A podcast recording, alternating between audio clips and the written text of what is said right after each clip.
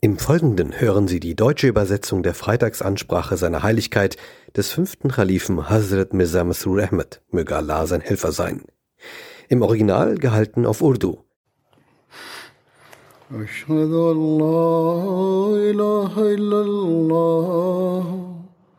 وحده لا شريك له وأشهد أن محمدا عبده ورسوله أما بعد فأعوذ بالله من الشيطان الرجيم. بسم الله الرحمن الرحيم. الحمد لله رب العالمين. الرحمن الرحيم. مالك يوم الدين. إياك نعبد وإياك نستعين. اهدنا الصراط المستقيم. صراط الذين أنعمت عليهم. غير المغضوب عليهم ولا الضالين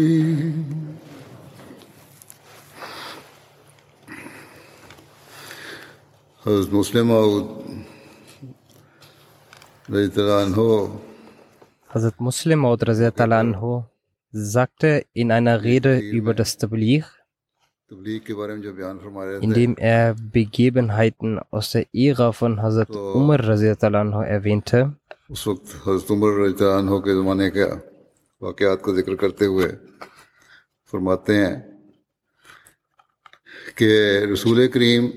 In den Kriegen nach dem Ableben des heiligen Propheten waren die Muslime stets in der Minderheit gewesen. In den Kriegen in Syrien gab es einen Mangel an Soldaten. Hazrat Abu Ubaidah schrieb Hazrat Umar und teilte ihm mit, dass der Feind eine sehr viel größere Anzahl besitzt und daher Unterstützung notwendig sei. Hazrat Umar analysierte die Situation und erkannte, dass es unmöglich sei, eine weitere Armee zu organisieren. Die jungen Männer der arabischen Stämme waren entweder getötet worden oder bereits Teil des Militärs. Für die Beratschlagung berief er daraufhin eine Versammlung ein und in dieser wurden Menschen aus den verschiedenen Stämmen gerufen. Vor ihnen wurde die gesamte Situation dargelegt. Sie sagten, dass von einem Stamm die Möglichkeit besteht, gewisse Leute zu rekrutieren. Also Umar Zetalanhu bestimmte unverzüglich einen Zuständigen, der aus diesem Stamm junge Menschen rekrutiert. Er schrieb an Hazrat Abu Ubaidah, dass 6000 Soldaten für die Unterstützung geschickt werden, die in Tagen, einigen Tagen zu ihm gelangen werden. Es werden 3000 aus einem bestimmten Stamm kommen und auf der anderen Seite wird Amr bin Maida Karib gesandt, der gleich bedeutet wie die restlichen 3000 ist. Hazrat Muslimat Anhu sagte, wenn einer unserer Männer für den Kampf gegen 3000 geschickt wird, wird er sagen, dass dies eine unvernünftige Sache ist. Hat etwa der Khalif seinen Verstand verloren? Kann eine Person gegen 3000 ankämpfen? In dies war der Glaube der Leute aus dieser Zeit sehr stark. Hazrat Abu Ubeda erhielt den Brief von Hazrat Umar anhu, und nachdem er ihn gelesen hatte, sagte er zu seinen Soldaten, Seid erfreut, morgen wird Amr bin Maida Karib zu euch gelangen. Am nächsten Tag haben die Soldaten Amr überschwänglich empfangen und Slogans ausgerufen. Der Feind dachte, dass für die Muslime eine Armee von 100 bis 200.000 als Unterstützung auf dem Weg sei und sie daher sehr erfreut sind, obwohl nur Amr bin Mahdi Karib gekommen war.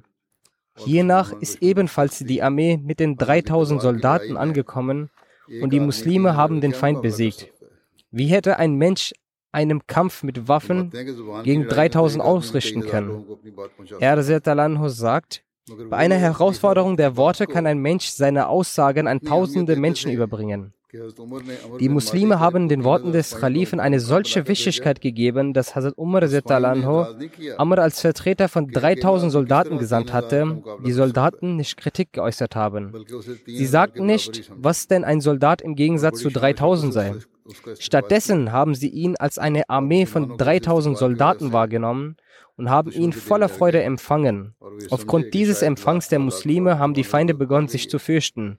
und sie dachten, dass wohl möglich eine Armee von 100 bis 200.000 Soldaten für, die Unterstützung gekommen sei. Daher konnten sie keine Gegenwehr mehr leisten und sind nach der Niederlage geflohen. Also Muslim Anhu sagt, in erster Linie müssen wir ebenfalls unsere Herzen stärken. Er erwähnte hierbei, wie man in Europa, Spanien und so weiter das Tabligh tätigen kann. In diesem Zusammenhang hat er diese Begebenheit erwähnt. Nun werde ich über die Siege in Ägypten berichten. Zu diesen Siegen gehört eine Schlacht namens Pelusium. Pelusium war eine berühmte ägyptische Stadt, die an einem Berg an Nil-Delta und an der Küste zum Mittelmeer lag. Laut Alama Shibli Numani hat Hazrat Umar nach dem Sieg über Bethel Magdas und den beharrlichen Pochen von Hazrat Amr bin As ihm eine Armee von 4000 Mann gewährt damit er nach Ägypten ziehen kann.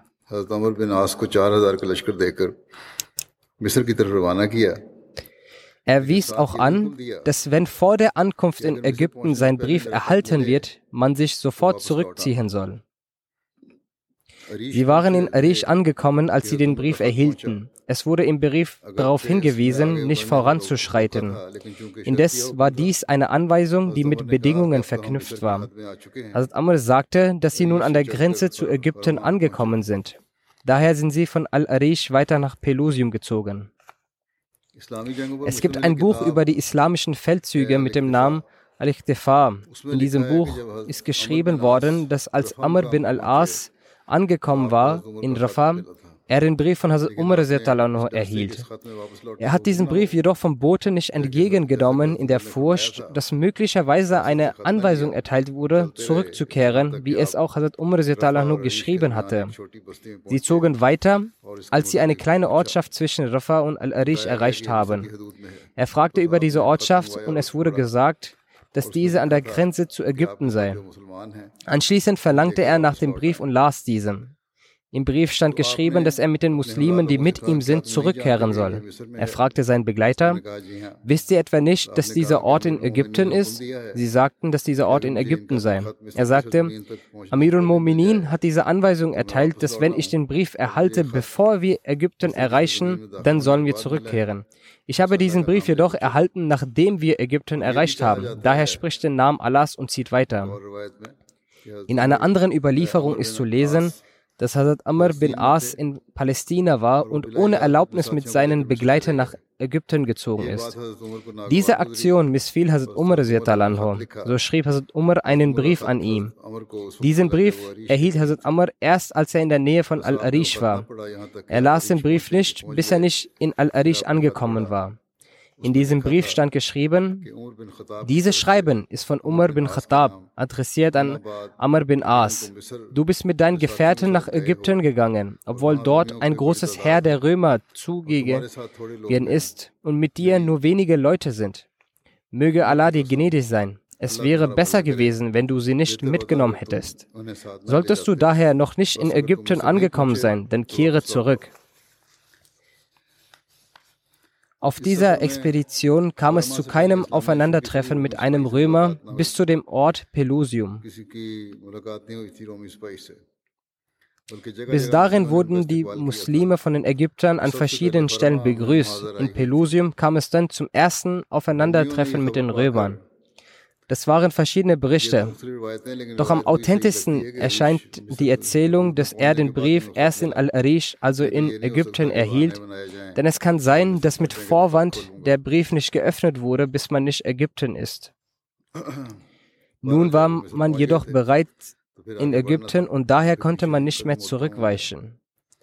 Als die Römer die Nachricht erhielten, dass das Heer, welches mit Hazrat Amr unterwegs ist, von der Anzahl sehr klein ist und auch nicht gut vorbereitet ist und daher nicht in der Lage sein wird, eine Belagerung über mehrere Tage aufrecht zu erhalten, dachten sich die Römer, dass sie sowohl von der Anzahl mehr sind, als auch besser vorbereitet sind.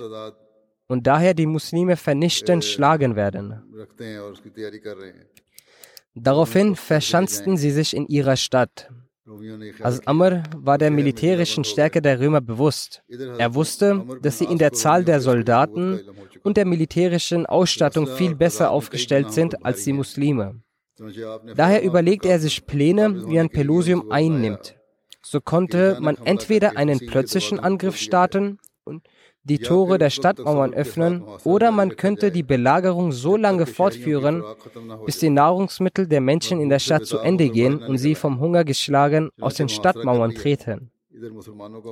Es wurde die Belagerung aufgenommen, die von Tag zu Tag intensiver wurde. Die Römer jedoch blieben auch unachtgiebig, so zog sich die Belagerung einige Monate lang. Von Zeit zu Zeit kamen Truppen des römischen Heeres heraus und zogen sich nach einigen Gefechten wieder zurück. In diesen Gefechten waren es die Muslime, die immer die Oberhand behielten. An einem Tag kam eine Truppe von den Römern aus der Stadt, um gegen Muslime zu kämpfen. Die Muslime obsiegten und die Römer wandten sich verlustreich zurück zur Stadt. Die Muslime verfolgten sie und zeigten große Schnelligkeit und erreichten die Stadtmauer noch vor ihrer, ihren Gegnern und gingen hinein und öffneten die Tore der Stadtmauer und somit ebneten sie den Weg einer großartigen Eroberung. Wie ereignete sich die Eroberung von Bilbais? Nach der Eroberung von Pelusium wandte sich Hazrat Amr nach Bilbais. Belbeis ist eine Stadt 30 Meilen in Richtung Syrien von Fustat entfernt. Das römische Heer stoppte die Muslime auf dem Weg, damit sie nicht zu der Festung von Babylon gelangen. Babylon ist der alte Name der Hauptstadt von Syrien.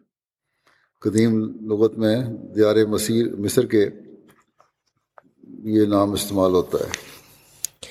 Insbesondere der Ort, an dem Fustat entstand, wurde Babylon genannt. Das römische Heer wollte an dieser Stelle kämpfen.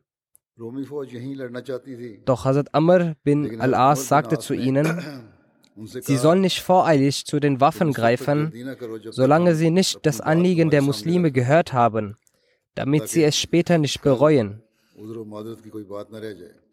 Weiter sagte Hazrat Amr, dass sie Abu Mariam als Botschafter zu ihm schicken sollen. Daraufhin wurde der Kampf eingestellt und die beiden Botschafter wurden gesandt. Die beiden Botschafter waren religiöse Führer der Bewohner von Bilbais. Hazrat Amr legte ihnen die Option vor, entweder den Islam anzunehmen oder die Jizya zu zahlen. Gleichzeitig legte er ihnen auch die Aussage des heiligen Propheten sallam, über die Bewohner Syrien vor, in der es heißt, ihr werdet Syrien erobern. In diesem Land wird der Name von Kirat verwendet. Wenn ihr das Land erobert habt, dann geht mit Güte mit den Bewohnern dieses Landes um. Denn für sie ist eine Verantwortung und Güte den Verwandten gegenüber, beziehungsweise eine Verantwortung und Freundlichkeit. Nachdem die beiden Botschafter dies hörten, sagten sie, dass dies eine sehr weite Verwandtschaft ist, die nur von Propheten erfüllt werden kann. Weiter sagten sie, lasst uns nun gehen, wir werden zurückkehren und euch antworten. Hazrat Amr sagte, mich kann man nicht betrügen. Ich gebe euch drei Tage Zeit, um sich Gedanken hier zu machen. Die beiden Botschafter baten um einen weiteren Bedenkzeit. Dieser wurde ihnen gewährt. Beide gingen zu dem vom Stammesführer der Kopten Al-Makukes und vom römischen Kaiser bestimmten Herrscher von Ägypten Artabun und legten ihm die Bedingungen der Muslime vor. Artabun jedoch lehnte es ab und war bereit, in den Krieg zu ziehen. In der Nacht griff er die Muslime an. Das Heer von Artabun war 12.000 Mann stark. Viele Muslime verloren bei diesem Angriff ihr Leben. Aber auch 1000 römische Soldaten wurden getötet und 3000 von ihnen wurden gefangen genommen. Artabun selbst flüchtete vom Schlachtfeld. Es wird auch berichtet, dass er in dieser Schlacht getötet wurde. Die Muslime besiegten ihn und sein Heer und schlugen sie bis nach Alexandria zurück. Historiker sind sich darüber einig, dass sich die Muslime etwa einen Monat in Bilbais aufhielten und kämpften und die Muslime gingen hierbei als Sieger hervor. Sie sind jedoch uneinig darüber, ob diese Kämpfe intensiver Natur waren oder schwach. Während den Kämpfen ereignete sich ein Vorfall, welcher die muslimische Besonnenheit und ihre moralische Überlegenheit unterstreicht. Der Vorfall ist folgender.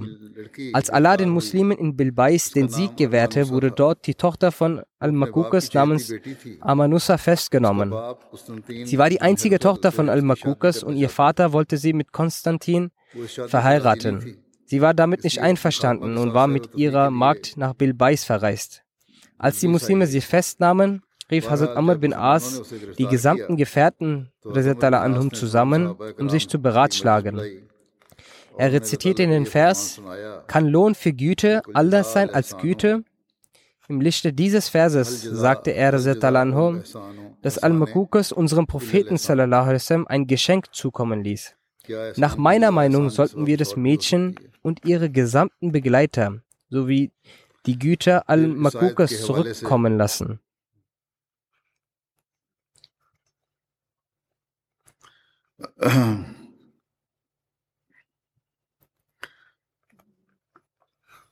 یعنی کہ حل جزاء الاحسان الاحسان کے حوالے سے کہا کہ مقوقس نے ہمارے نبی صلی اللہ علیہ وسلم کے پاس ہدیہ بھیجا تھا۔ میری رائے ہے کہ اس لڑکی اور اس کے ساتھ جو دیگر خواتین اور اس کے خدمت گزار ہیں اور جو مال ہمیں ملا ہے Amr sagte, dass meiner Meinung sollten wir das Mädchen und ihre gesamten Begleiter sowie die Güter Al-Makukas zukommen lassen. Alle Gefährten stimmten dieser Meinung zu, denn schickte Hazrat Amr al-As die Tochter von Al-Makukas samt ihren Begleitern und Gütern auf einer äußerst respektvollen Art zu ihrem Vater.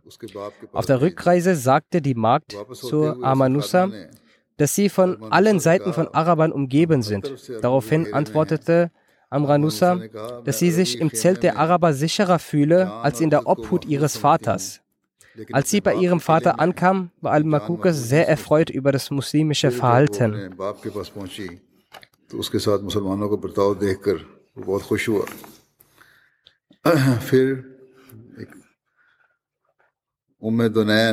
Um Dunain, nach der Eroberung von Bilbais marschierte Hazrat Amr bin al-As durch die Wüste bis in die Nähe der Stadt Umdunan, welche am Nil an der Bucht von Tarayan liegt.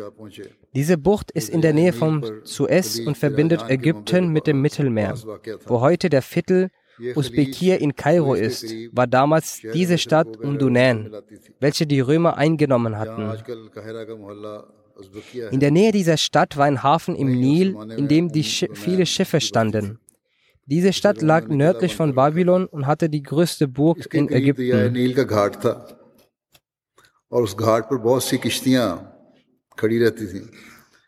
Diese Burg in Umdunan, welche den Ägyptern viel bedeutete und die auch für einige Pharaonen als Residenz fungierte, kann in diesem Sinne als erste Verteidigungsburg der Ägypter genannt werden. Die Muslime ließen sich in der Nähe der Stadt nieder, während die Römer eine starke Armee entsandten sowie die Burg sicherten und sich für eine Schlacht vorbereiteten.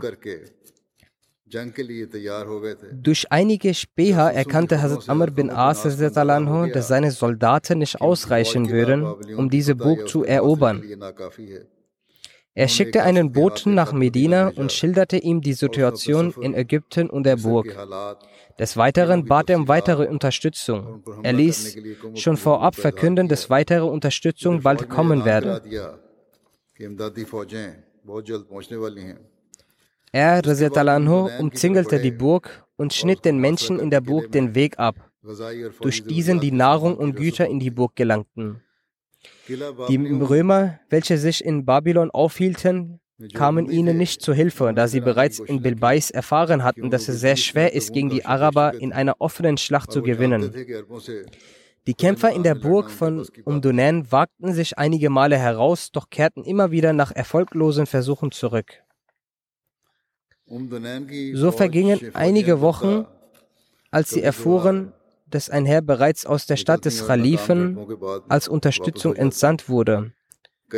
Und in einigen Tagen, einigen Tagen ankommen wird.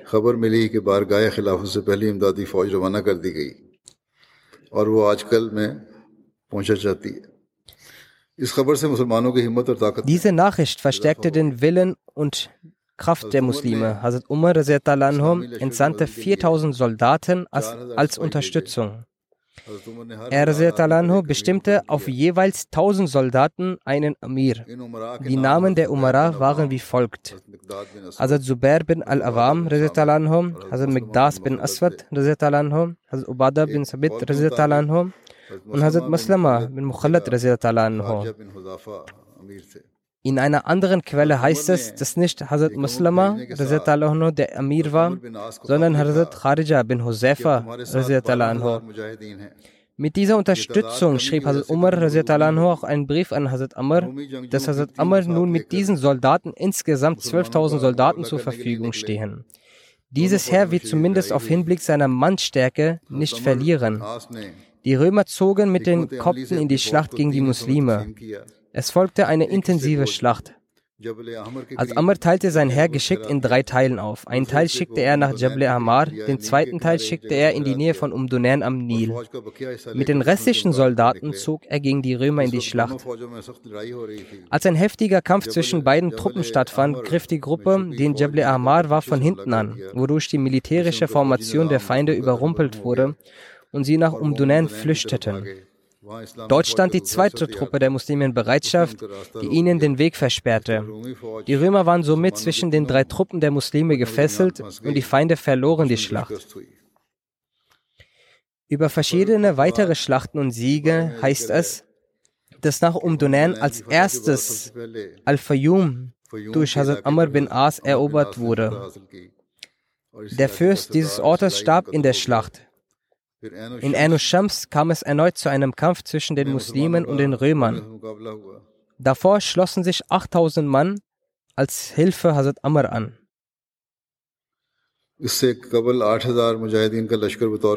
Dessen, Leistung, dessen Leitung unter Hazrat Zubair bin al-Awam lag. Darin waren Hazrat Ubada bin Samit, Hazrat Migdad bin Aswad, Maslama bin Mukhallat und so weiter beteiligt. In dieser Schlacht waren die Muslime auch siegreich. Danach eroberten die Muslime die ganze Region von Al-Fayyum. Eine Truppe der muslimischen Armee eroberte zwei Städte, Isrib und Manut, der Re Region Al-Minufia. Über die Schlacht der Burg von Babylon oder Fustat heißt es, dass Hazrat Amr bin As nach dem Sieg von Umdunan zur Festung Babylon ging und diese eng umzingelte. Dieser Ort wird Fustat genannt. Der Grund für die Namensgebung ist, dass das Zelt in Arabisch Fustat genannt wird. Als Hazrat Amr bin As nach diesem Sieg über die Festung den Befehl erteilte, von dort weiterzuziehen, hatte zufälligerweise eine Taube ihr Nest auf dem Zelt von Hazrat Amr errichtet. Als er dies sah, befahl er, dass das Zelt zurückgelassen werden soll. Als Hazrat Umar von Alexandria zurückkehrte, ließ er dort neben diesem Zelt eine Stadt gründen. Aus diesem Grund wurde die Stadt unter dem Namen Fustat bekannt. Es waren schätzungsweise 5000 bis 6000 Männer zum Schutz in der Festung und sie waren in jeglicher Hinsicht gut ausgerüstet. Also Amr fing an, diese Festung zu umzingeln. Nach Alex Alexandria war dies eine sehr robuste Festung und aus Backsteinen errichtet. Es war von allen Seiten vom Nil umgeben. Die Festung war am Fluss Nil errichtet worden und die Schiffe hielten dort am Eingangstor. Aus logistischer Sicht war es für die Versorgung der administrativen Bedürfnisse ein sehr guter Ort. Die Araber hatten weder die entsprechenden Waffen, um diese robuste Festung anzugreifen, noch waren sie dafür vorbereitet. Hazrat Amr begann als erstes die Vorbereitung für die Umzingelung dieser Festung. Al-Makukes, der Fürst von Ägypten, war schon von Amr bin As an der Festung angekommen und traf Vorkehrungen für die Schlacht. Hazrat Zubair stieg auf sein Pferd und fing an, die Lage zu beobachten, indem er den Graben entlang ritt. Wo es nötig war, stellte er genügend Reiter und Soldaten zur Verfügung. Diese Belagerung dauerte kontinuierlich sieben Monate lang und es konnte nicht entschieden werden, wer gewonnen oder verloren hatte. Die Römer kamen in dieser Zeit manchmal aus der Festung heraus und es fanden keine Schlachten statt aber sie gingen wieder zurück. In dieser Zeit hatte Al-Makukas seine Botschafter zu Hazrat Amr geschickt, um ihn einzuschüchtern und so einen Vorteil zu erzielen. Hazrat Amr schickte Ubabda bin Samit als Botschafter und es gab drei Bedingungen, die er stellte, um einen Friedensabkommen zu treffen. Ihr sollt Muslime werden oder die Jizya zahlen oder die Schlacht findet statt. Er sagte, dass es keinen Weg, keinen anderen Weg des Friedens gibt. Al-Makukas akzeptierte die Jizya. Darauf, dafür ging er zu Heraklius und bat ihn um Erlaubnis. Heraklius akzeptierte dies jedoch nicht und war enttäuscht von Al-Makukas, weshalb er ihn aus dem Land verbannte.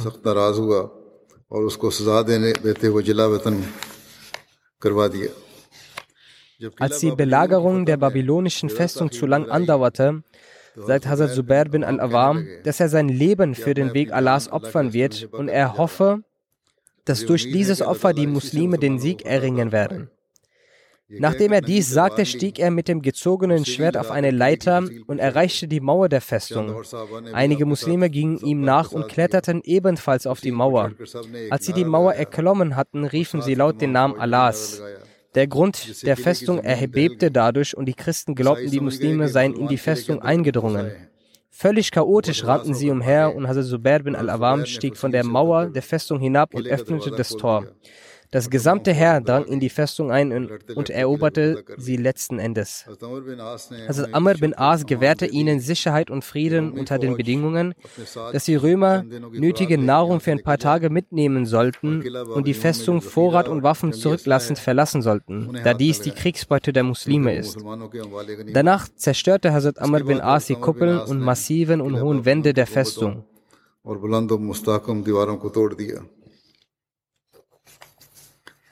Nach der Eroberung der babylonischen Festung führten die Muslime ihren Siegeszug fort und eroberten etliche Festungen und Gebiete Ägyptens. Die wichtigsten unter diesen waren Talut, Nakyus, Sultais und Karyun. Über die Eroberung Alexandrias steht, dass nach dem Sieg in Fustat Hazrat Umar auch die Eroberung Alexandrias genehmigte. In Karyun, einem Ort zwischen Fustat und Alexandria, lieferten sich die Muslime und die Römer eine erbitterte Schlacht, welche die Muslime für sich entschieden. Danach trauten sich die Römer nicht, bis nach Alexandria zu kommen. Al-Makukas wollte durch die Jizya Frieden schließen, doch die Römer übten Druck auf ihn aus. Daraufhin informierte Al-Makukas Hazrat Amr bin As, dass weder er noch das koptische Volk an diesem Krieg teilhaben werden. So sollten sie vor Schaden bewahrt bleiben. Das koptische Volk entfernte sich aus dieser Angelegenheit, doch halfen sie dem muslimischen Heer und ebneten den Weg für sie und reparierten auch Brücken für diese. Auch bei der Eroberung Alexandrias unterstützte das koptische Volk der Muslime, die Muslime.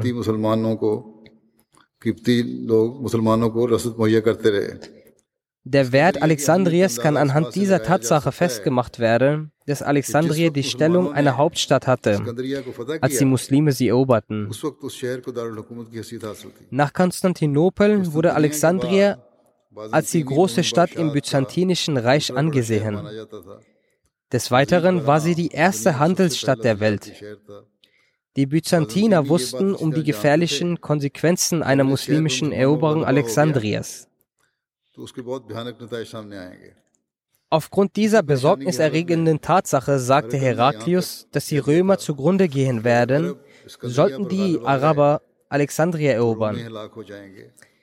Er selbst bereitete sich darauf vor, die Muslime in Alexandria zu bekämpfen, doch starb er während dieser Vorbereitung und sein Sohn Konstantin wurde zum Kaiser. Aufgrund ihrer massiven Mauern, ihrer Lage und der zahlreichen Schutzoptionen genießt Alexandria rein schutzstrategisch eine Sonderstellung. Die Belagerung Alexandrias dauerte neun Monate. Dieser Umstand machte Hazrat Umar misstrauisch und er schrieb einen Brief an die Muslime, in dem er sagte, vielleicht seid ihr dort dem Komfort verfallen denn ansonsten durfte die Eroberung nicht so lange dauern. Die Muslime sollten mit dieser Botschaft zum Dschihad aufgerufen werden und dann angreifen. Nachdem Hazrat Amr diesen Brief von Hazrat Umar vorlas, rief er Hazrat Ubadah bin Samit zu sich und vertraute ihm die islamische Flagge an. Die Muslime griffen mit voller Wucht an und eroberten die Stadt. Gleichzeitig entsandte Hazrat Amr einen Boten Richtung Medina und wies ihn an, so schnell wie möglich zu reiten, damit er Hazrat Amirul Mominin diese frohe Kunde mitteilen könne. Ein Ziel nach dem anderen erreichend, ritt der Bote auf einem Kamel und erreichte Medina. Als er zur Mittagszeit ankam, ging er anstatt zum Sitz des Khalifen direkt zur Prophetenmoschee, da er dachte, dass dies die Ruhezeit sei und womöglich Hazrat Umar sich zu dieser Zeit ausruht. Zufälliger Zeit kam eine Arbeiterin von Hazrat Umar heraus und fragte den Boten, wo er herkomme. Er antwortete, dass er aus Alexandria komme. Die Arbeiterin ging zurück und informierte Hazrat Umar und sagte dem Boten, dass Hazrat Amirul Mominin auf ihn warte. Also Umar seinerseits ging ebenfalls ohne zu warten in die Richtung des Boten los. Er richtete sein Tuch noch, als der Bote bei ihm ankam. Als er von dem Sieg erfuhr, stützte er sich auf den Boden und machte eine Niederwerfung als Dankserweisung gegenüber Gott. Als er aufstand, ging er zur Moschee ließ und folgendes verkünden. As-Salatul Jamia. Diesen Ruf folgend versammelte sich ganz Medina in der Moschee. Der Bote verkündete vor allem die Umstände des Sieges. Danach ging der Bote und Hazrat Umar zu ihm nach Hause. Nachdem ihm Essen angeboten wurde, fragte ihn Hazrat Umar, warum er nicht direkt zu ihm gekommen sei. Er sagte, dass er dachte, dass Hazrat Umar sich ausruhte. Hazrat Umar fragte ihn, wieso er so etwas über ihn denke. Wer würde die Bürde und Verantwortung des Khalifats tragen, würde er tagsüber schlafen würden. Mit der Eroberung Alexandrias wurde ganz Ägypten erobert. In diesen wurde sehr viele Gefangene gemacht. Die Gefangenen betreffend schrieb Hazrat Umar einen Brief an Hazrat Amr. In diesem Brief wies er Hazrat Amr an, alle Gefangenen zu versammeln und ihnen anzubieten, dass jeder von ihnen die Wahl hat, den Islam anzunehmen oder ihren Glauben beizubehalten. Jeder, der den Islam annehmen würde, genieße dieselben Rechte wie die Muslime. Wenn nicht, so müsse man die Jizya zahlen, welche von jedem Nicht-Muslim genommen wird, der unter islamischer Herrschaft ist.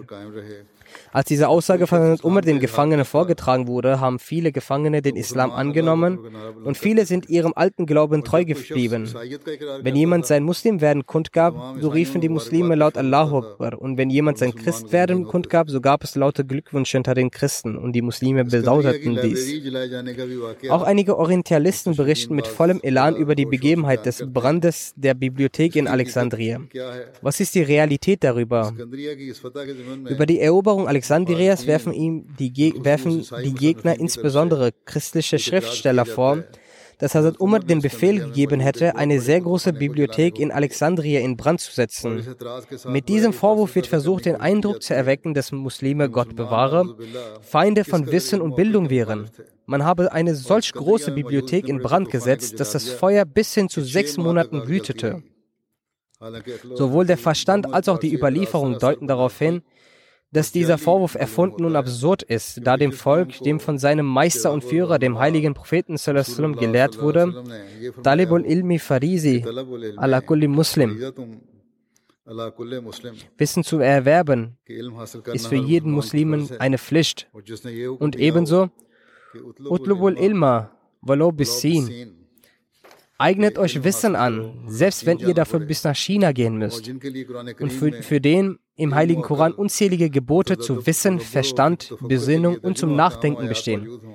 Solch einem Volk vorzuwerfen, eine Bibliothek in Brand gesetzt zu haben, widerspricht dem Verstand und der Logik. Zudem haben viele Wissenschaftler, unter denen auch christliche und europäische Wissenschaftler sind, dies widerlegt und bewiesen, dass die Erzählung der Brandsetzung der Bibliothek in Alexandria vollkommen erfunden und absurd ist.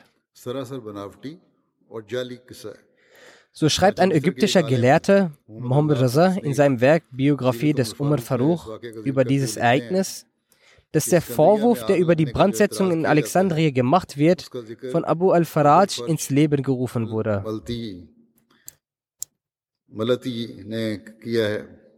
Er hat dieses Ereignis in dem Geschichtsbuch Muhtasar Dowel erwähnt. Dieser Historiker ist 1226 nach Christus geboren und starb 1286. Er hat geschrieben, dass während der Eroberung ein Mann namens Johanna an-Nahwi, der ein koptischer Priester war unter den Muslimen, als Yahya bekannt wurde, der christlichen Gruppierungen der Jakobiner angehörte und nachher sich von der christlichen Dreieinigkeitslehre distanzierte, von Amr bin As aus den Schätzen der Herrschaft Bücher der Weisheit verlangte. Darauf hat Hazrat Amr bin As geantwortet, dass er erst nach der Erlaubnis von Hazrat Umar etwas zu antworten fähig sei. Dies ist auch eine erlogene Geschichte, doch ich erwähne sie, um den Vorwurf zu widerlegen. Hazrat Umar habe geschrieben, dass die Bücher, die sie erwähnt haben, wenn deren Inhalt mit dem Buches Allah übereinstimmt, so ist das, was im Buche Allahs ist, für uns ausreichend. Und wir benötigen diese Bücher nicht. Und falls der Inhalt dieser dem Buche Allahs widerspricht, dann brauchen wir diese auch nicht. Somit können sie diese Bücher beseitigen. Hazrat Amr bin As habe in den Bändern, in den Bädern von Alexandria diese Bücher aussortiert und diese in den Öfen verbrannt. So seien die Bücher in sechs Monaten beseitigt worden. Diese Erzählung findet weder in der Geschichte von At-Tabri Erwähnung, noch von Ibn Absir, noch in der Jakubi oder Kindi oder im Ibn Abdul Hakam oder Bladri. Noch hat Ibn Khaldun dies erwähnt. Nur Abul al-Fajr hat dies in der Hälfte des 13. Jahrhunderts nach Christus und in den Anfängen des 7. Jahrhunderts nach der Hijra ohne Quellenangabe geschrieben. Professor Butler hat über Johanna an-Nahwi recherchiert und geschrieben, dass er im Jahre 642 nach Christus, in dem der Bibliothekbrand stattgefunden haben soll, nicht gelebt hatte. Das Dairatul Ma'arif Bartani hat erwähnt, dass Johanna zu Ende des 5. und Beginn des 6. Jahrhunderts gelebt hat und auch ist bekannt, dass Ägypten zu Beginn des 7. Jahrhunderts erobert wurde. Auf Grundlage dessen hat Professor Butler richtig gesagt, dass er zu der Zeit bereits verstorben war. Überdies ist der, dessen Quelle angegeben wird, schon lange vor dem Ereignis, welches berichtet wird, auch wenn dies nicht stimmt, verstorben. Zudem hat Dr. Hassan Ibrahim Hassan mit der Überlieferungskette von Professor Ismail. In seiner Zeitschrift Tarikh Amr bin As geschrieben, dass zu der Zeit die Bibliothek in Alexandrien nicht mal bestand, weil die Herrscherin von Julius Caesar einen großen Teil von einem seiner zwei Teile ohne irgendeinen Grund und ohne Sinn im Jahre 47 vor Christus verbrannt hatten.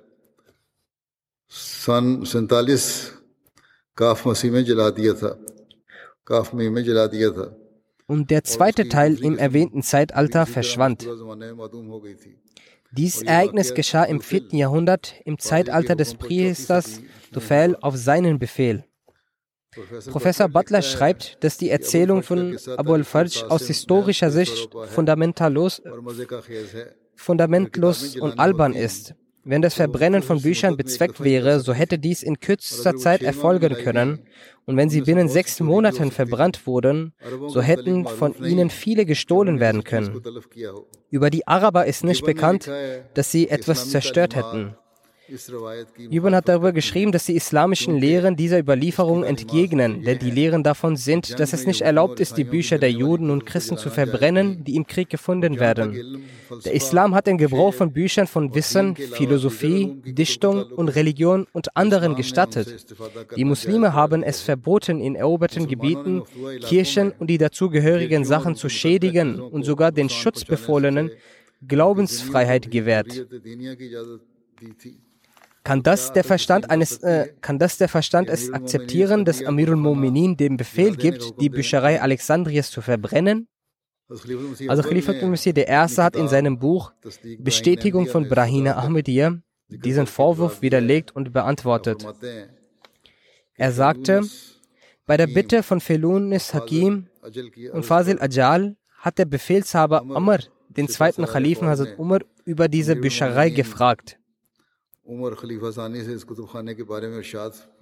So hat der Khalif geantwortet, diese soll sofort verbrannt werden und so wurden die Badehäuser sechs Monate lang gewärmt.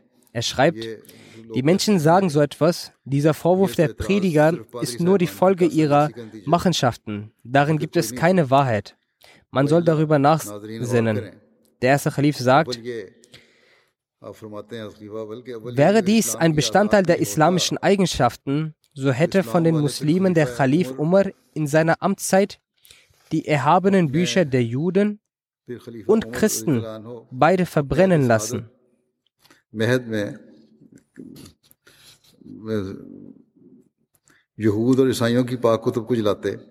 Denn diese zwei Religionen waren die ersten Religionen mit heiligen Büchern, die vom Islam adressiert wurden. Danach wurden die Feueranbeter von den Muslimen erobert. Aber keine Geschichtsschreibung erwähnt, dass der Islam ihre Bücher verbrannt hat. Wenn diese Tat eine Eigenschaft vom Islam oder den Khalifen des Islam gewesen wäre, so wären die Mittel von dieser Entwicklung immer im Islam vorhanden gewesen. Es gab keine Sache, die den Islam davor abgehalten haben könnte.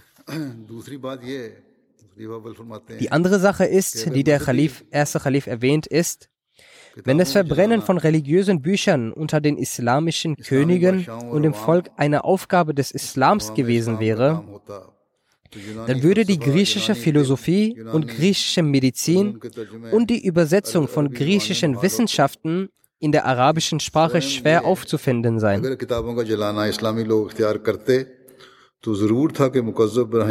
Drittens hätten die Muslime es sich angeeignet, Bücher zu verbrennen, so wäre es notwendig, dass der Leugner von Brahine Ahmadiyya, der erste Khalif schreibt eine Antwort zu Takzib Brahine Ahmadiyya, so hätte dieser ein Beispiel aus seinem Land angeführt und das von Alexandria.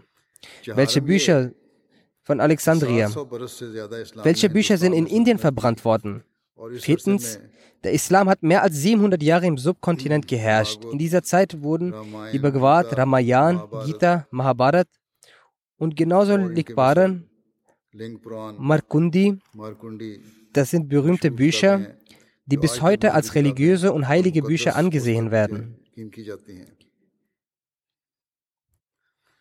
So hat die Kunde von der Verbrennung dieser niemanden erreicht. Es wurden sogar einige dieser Bücher übersetzt.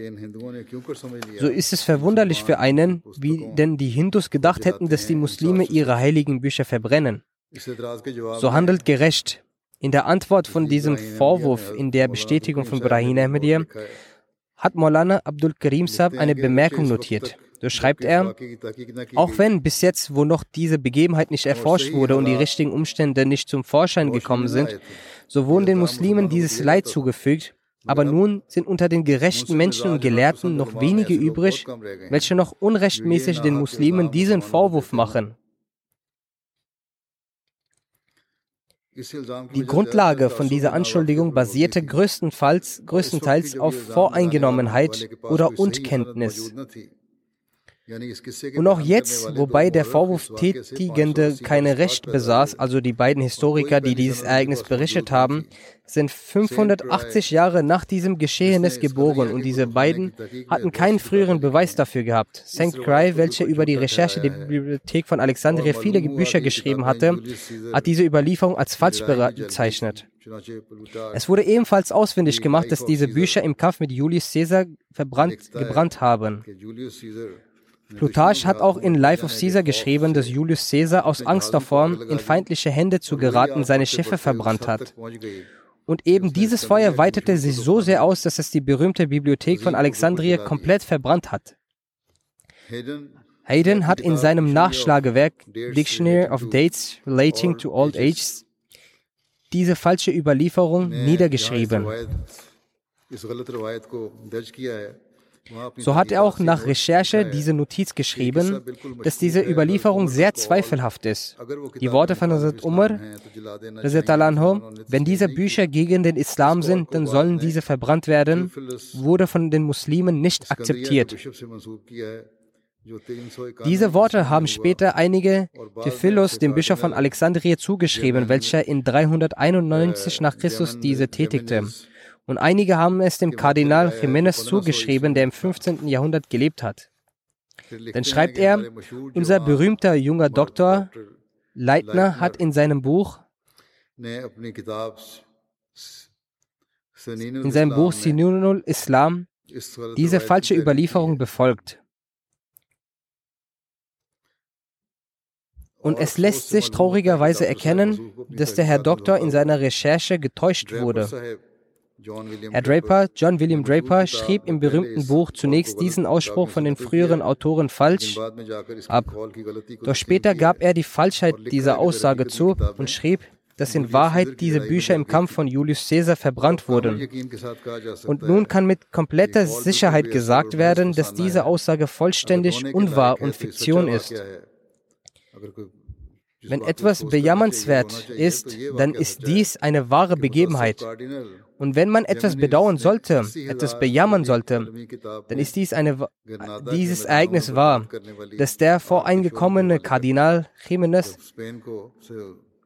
80.000 arabisch geschriebene Bücher auf den Plätzen Granadas an die zerstörerischen Flammen eines Feuers opferte.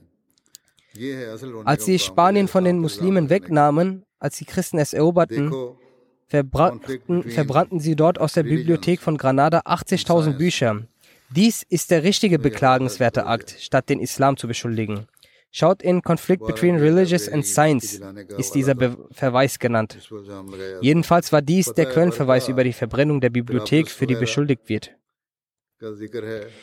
Über den Sieg von Barka, Tripolis und so weiter wird erwähnt, dass nach der Eroberung von Ägypten und nachdem dort Frieden und Sicherheit etabliert wurden, wanderte Amr bin As nach Westen weiter, damit von dort für die eroberten Gebiete keine Gefahr übrig blieb.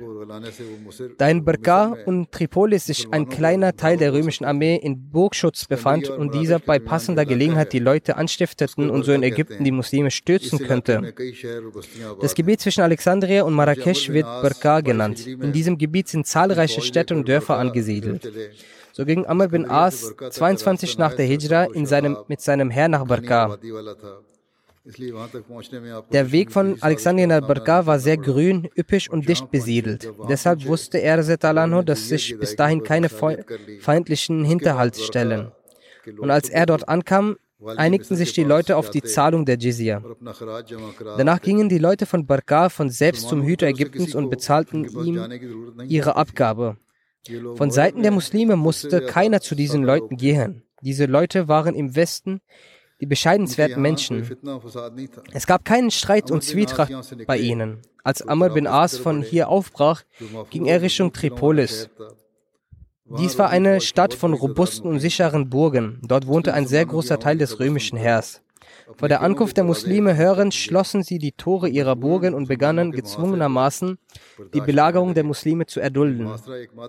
Diese Belagerung dauerte einen Monat an, doch die Muslime erzielten keinen zufriedenstellenden Erfolg. Auf der Hinterseite von Tripolis anliegend an der Stadt befand sich das Meer. Und zwischen Meer und Stadt gab es keinen Schutzwall. Eine Gruppe der Muslime erfuhr von diesem Geheimnis und trat von hinten vom Meer aus in die Stadt ein. Sie riefen laut das Takbir aus.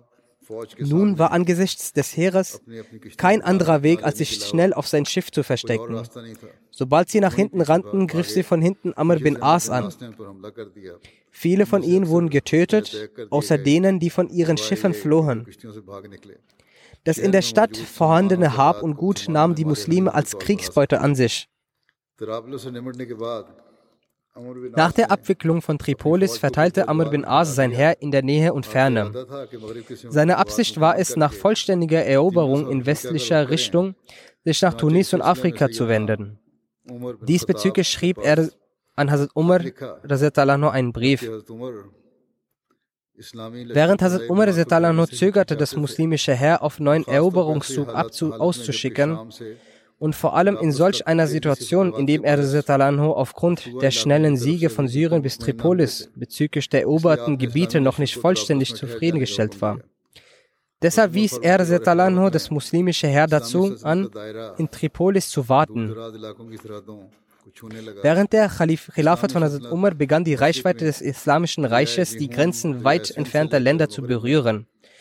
Das Islamische Reich reichte im Osten bis an die Füße Amu Darja und Indus und im Westen bis zu den Wüsten Afrikas und im Norden bis zu dem asiatischen Kaukasusgebirge und von Armenien, Nubien im Süden. So wurde es in Form eines Weltstaates auf der Landkarte der Welt sichtbar. Nubien ist ein südliches Gebiet Ägyptens, das sehr weit und belebt war. Hier gab es Völker, Künste, Nationen, Kulturen und Lebensweisen, die Leben erhielten. Das heißt, unter der islamischen Herrschaft. nicht nur in Ägypten. In diesem gesamten Gebiet, das unter muslimischem Einfluss stand zu verschiedenen Zeiten, hatten verschiedene Völker unterschiedliche Kulturen und Lebensweisen. Und alle haben im Schatten der Gerechtigkeit und Gnade des Islam ein Leben von Frieden und Ruhe verbracht. Jener Glaube, Islam, der den Feinden seine Regel, Gebete, Rituale und Lebensweise trotz tausender Feindschaften in dieser Welt komplette Rechte gewährt hat, deren Leben gänzlich geachtet wurden. Wie war der Krieg, wie, wie war während der Kriege der Gottesdienst der Muslime? Dies erwähnt also Muslimot. In der Welt macht alles Schritt für Schritt Fortschritte. Auch große Werke passieren nicht plötzlich, sondern langsam. Auch zur Zeit des heiligen Propheten verrichten nicht alle Muslime das Tahajjud-Gebet. Sie wurden langsam daran gewöhnt, bis in der Zeit von Hazrat Umar, auch in den Tagen des Krieges, obwohl es bewiesen war, dass auch der heilige Prophet es manchmal wegließ, die Muslime das Tahajjud beteten. Es ist möglich, dass auch der heilige Prophet in den Tagen des Krieges für das Tahajjud-Gebet aufwachte, aber es ist bewiesen, dass er manchmal auch nicht aufwachte. Aber in der Zeit von Hazrat Umar beteten die Muslime auch in den Tagen des Krieges das Tahajjud-Gebet. Soweit, dass als einmal Heraklius plante, einen Nachtangriff auf sie durchzuführen, wurde viel darüber diskutiert. Und schließlich entschieden sie, dass sie nicht angreifen würden, da ein Nachtangriff auf Muslime nutzlos sei, weil sie nie schliefen, sondern das Tahajjud beten. Dies ist auch ein Zeichen des Fortschritts, den es am Anfang nicht gab. Zu Beginn hatte der heilige Prophet sallam, deshalb die Notwendigkeit zu viel Anregung und Rechtleitung, aber später gewöhnten sich allmählich auch die Schwächeren daran. Die Kriege in der Zeit der Khulfai Rashdin erwähnt, sagte der Muslim Maud, der Islam gab nicht nur den Befehl der Bekämpfung, sondern unter manchen Umständen gibt es auch den Rat, die Grausamkeiten auszuhalten wo es also von Allah, dem Allmächtigen, die Erlaubnis gibt, dass wenn dich jemand ohrfeigt, du ihn auch ohrfeigen kannst. Dort hat er auch gesagt, dass wenn du die Bekämpfung gegen die Zweckdienlichkeit hältst, still bleiben sollst und eine Ohrfeige nicht mit einer Ohrfeige entgegnen sollst. So können durch dieses Argument, das gewöhnlich im Zusammenhang mit diesen Kriegen genannt wird, Hazrat Abu Bakr, Umar und Usman in ihren Anschuldigungen durch den Feind verteidigt werden. Man erfährt das nicht, Hazrat Abu Bakr Grausamkeiten beging, sondern der Kaiser. Nicht Hazrat Umar beging Grausamkeiten, sondern Khusro II. Nicht Hazrat Usman beging Grausamkeiten, sondern die an der Grenze zwischen Afghanistan und Bukhara wohnenden Stämme etc. Aber man findet keine Argumente darüber, warum Hazrat Abu Bakr ihnen nicht vergab, warum Hazrat Umar ihnen nicht vergab, warum Hazrat Usman ihnen nicht vergab. Als sie für den Kampf aufbrachten, hätten sie dem Kaiser sagen können, Deine Armee hat jenen Fehler gemacht. Wenn sich deine Regierung diesbezüglich bei uns entschuldigt, werden wir euch vergeben. Und wenn sie sich nicht entschuldigt, werden wir kämpfen. Sie legten den Kaiser dies nicht vor, dass ein Teil seiner Armee zu jenem Zeitpunkt Grausamkeiten begangen hat. Und da es auch ihrer Lehre sei, den Feind zu vergeben, wären sie zur Vergebung bereit, wenn sie sich entschuldigen sondern als er Grausamkeiten beging, standen die Muslime sofort für den Kampf bereit. Dann führten sie den Kampf fort.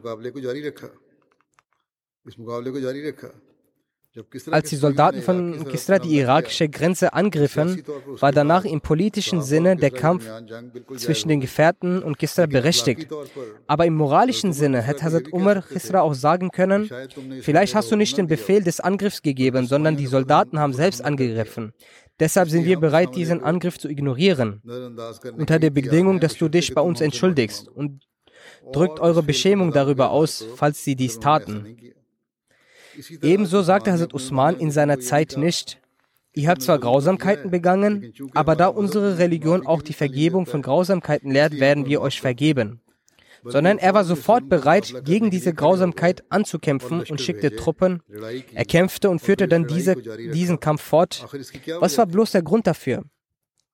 Also Muslim sagt, wenn wir darüber nachdenken, können wir erfahren, dass es dafür keinen Grund gab, außer dass Hazrat Abu, also, dass Hazrat Abu Bakr wusste, dass wenn externe Gefahren abnehmen, interne Konflikte beginnen.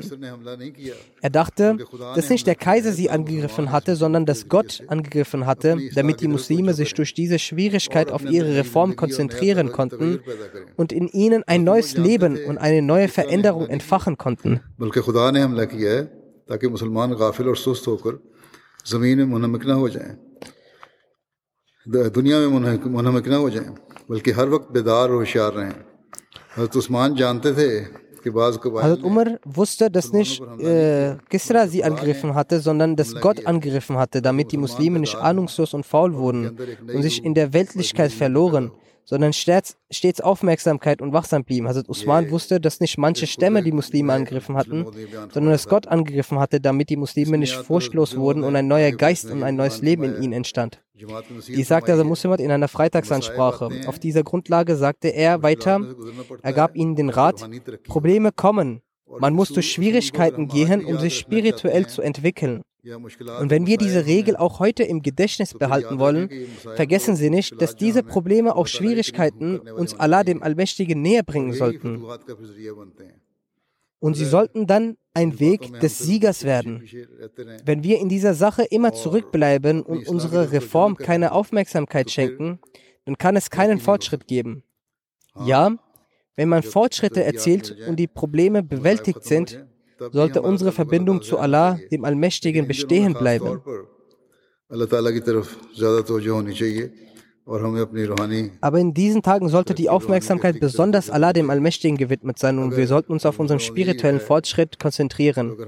Also Muslimot hat auch geschrieben, wenn wir diese Sache nicht verstanden haben, haben wir nichts verstanden. Und genau diese Sache ist heutzutage für jeden Ahmadi wichtig zu verstehen.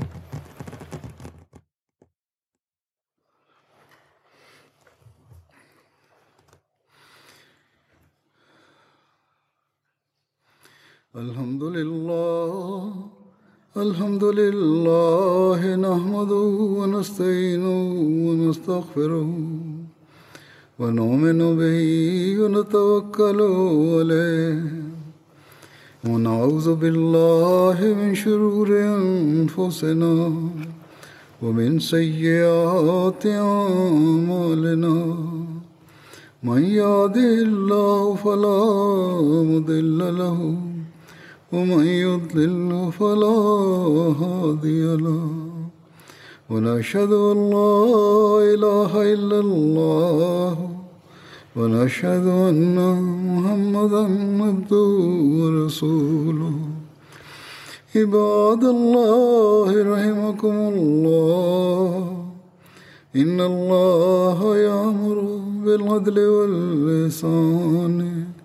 وإيتاء ذي القربى وينهى عن الفحشاء والمنكر والبغي يعظكم لعلكم تذكرون. اذكروا الله يذكركم وادعوه يستجب لكم ولذكر الله أكبر.